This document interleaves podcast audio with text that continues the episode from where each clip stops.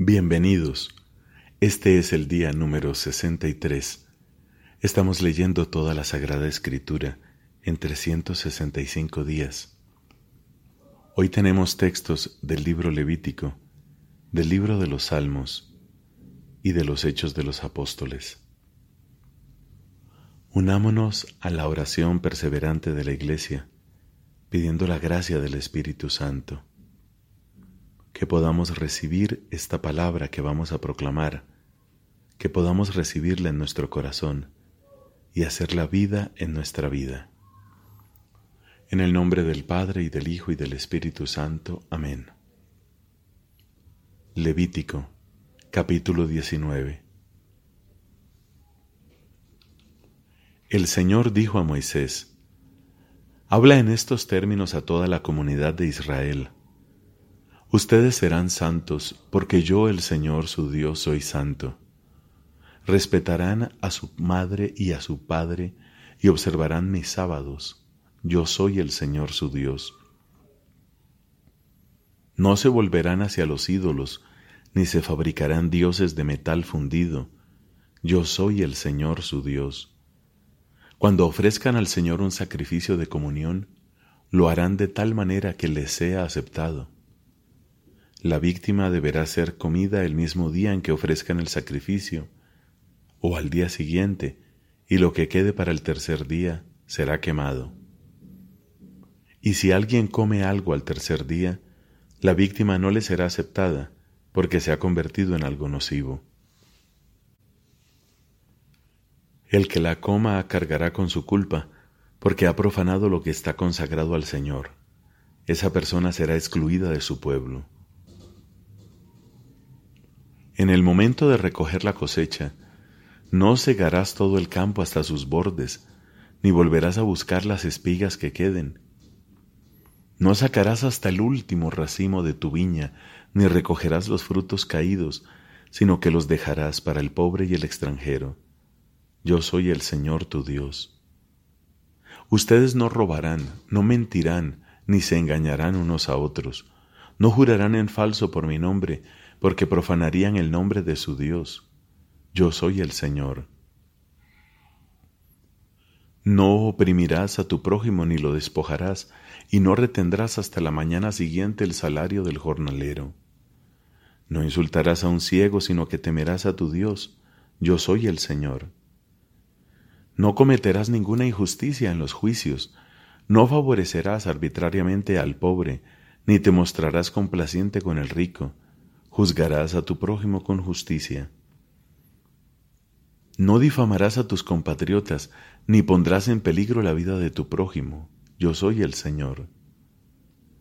No odiarás a tu hermano en tu corazón, deberás reprenderlo convenientemente para no cargar con un pecado a causa de él.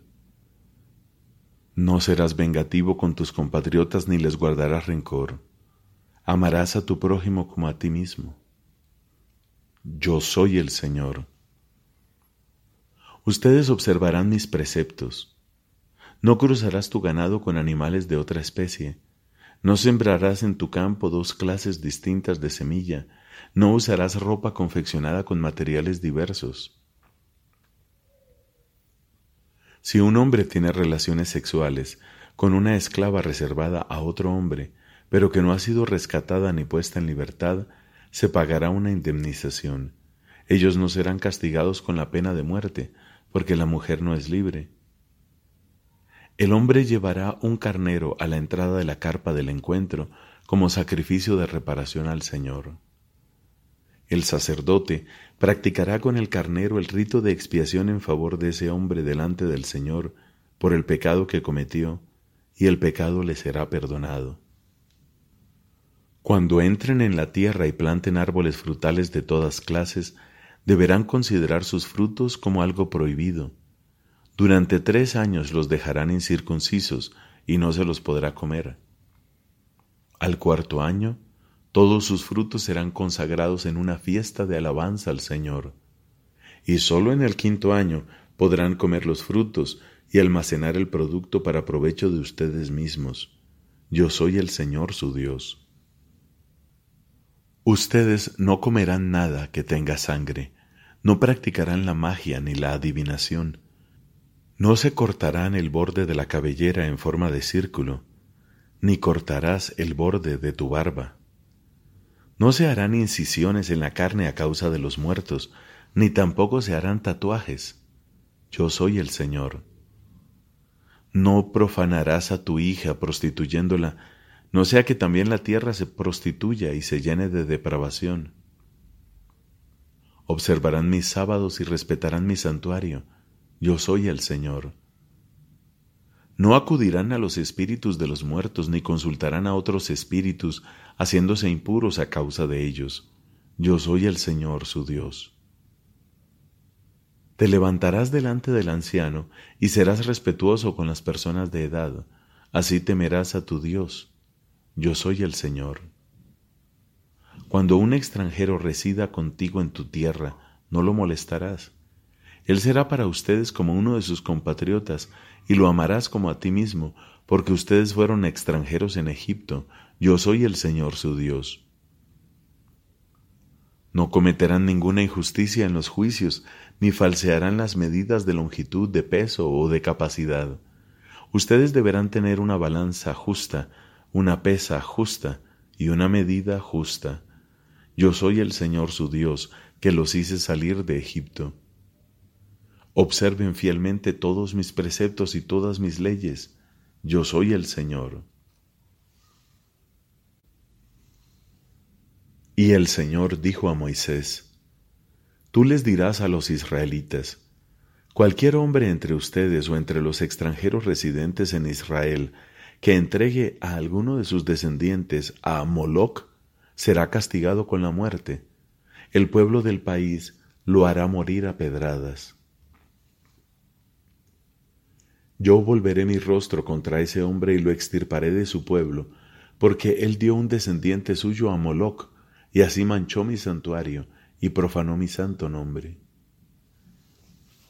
Y si el pueblo del país cierra sus ojos ante ese hombre, cuando él entrega un descendiente suyo a Moloc y no lo mata, yo mismo volveré mi rostro contra ese hombre y su familia, y lo extirparé de su pueblo, junto con todos aquellos que lo sigan, prostituyéndose detrás de Moloc. Y si una persona consulta a los espíritus de los muertos o a otros espíritus y se prostituye detrás de ellos, yo volveré mi rostro contra esa persona y la extirparé de su pueblo. Ustedes se santificarán y serán santos, porque yo el Señor su Dios soy santo. Observarán fielmente mis preceptos, yo soy el Señor que los santifico. Si alguien insulta a su padre o a su madre, será castigado con la muerte. Él ha insultado a su padre y a su madre, y por eso su propia sangre caerá sobre él. Si un hombre comete adulterio con la mujer de su prójimo, los dos serán castigados con la muerte. Si un hombre se acuesta con la mujer de su padre, es como si tuviera relaciones con su propio padre, por eso los dos serán castigados con la muerte y su sangre caerá sobre ellos. Si un hombre se acuesta con su nuera, los dos serán castigados con la muerte. Ellos han cometido un incesto, y por eso su sangre caerá sobre ellos. Si un hombre se acuesta con otro hombre como si fuera una mujer, los dos cometen una cosa abominable, por eso serán castigados con la muerte y su sangre caerá sobre ellos. Si un hombre se casa con una mujer y con la madre de ésta, lo que hace es una depravación, tanto él como ellas serán quemados, para que no haya tal depravación entre ustedes. Si un hombre tiene trato sexual con una bestia, será castigado con la muerte, y también matarán a la bestia. Si una mujer se acerca a una bestia para unirse con ella, matarán a la mujer y a la bestia. Ambas serán castigadas con la muerte y su sangre caerá sobre ellas. Si alguien se casa con su hermana, sea hija de su padre o de su madre, de manera que él ve la desnudez de ella y ella la de él, cometen una ignominia, ambos serán extirpados a la vista de sus compatriotas por haber tenido relaciones con su hermana él deberá cargar con su culpa. Si un hombre se acuesta con una mujer en su periodo menstrual y tiene relaciones con ella, los dos serán extirpados de su pueblo, porque él ha puesto al desnudo la fuente del flujo de la mujer y ella la ha descubierto. No tendrás relaciones con la hermana de tu madre ni con la hermana de tu padre, porque eso sería como tener relaciones con uno mismo. Los que lo hagan cargarán con su culpa. Si un hombre se acuesta con la mujer de su tío paterno, es como si tuviera relaciones con este último. Los que lo hagan cargarán con su culpa y morirán sin tener hijos. Si un hombre se casa con la mujer de su hermano, lo que hace es una indecencia, porque es como si tuviera relaciones con su hermano. Los que lo hagan no tendrán hijos. Observen todos mis preceptos y mis leyes y pónganlos en práctica. Entonces no los vomitaré de la tierra, a donde yo los haré entrar para que vivan en ella. No sigan los preceptos de la nación que yo expulsaré delante de ustedes. Precisamente porque ellos hicieron todas estas cosas yo les tomé repulsión y les aseguré a ustedes que poseerían su suelo, esa tierra que emana leche y miel, la tierra que yo les daré en posesión. Yo soy el Señor su Dios, que los separé de los otros pueblos. Por eso ustedes deberán separar los animales puros de los impuros, y los pájaros impuros de los puros. No se hagan abominables a causa de un animal, de un pájaro, o de cualquier alimaña que se arrastra por el suelo, porque yo los separé para que ustedes los consideren impuros. Ustedes serán santos, porque yo el Señor soy santo, y los separé de los otros pueblos para que me pertenezcan. El hombre o la mujer que consulten a los muertos o a otros espíritus serán castigados con la muerte, los matarán a pedradas, y su sangre caerá sobre ellos. Palabra de Dios, te alabamos Señor.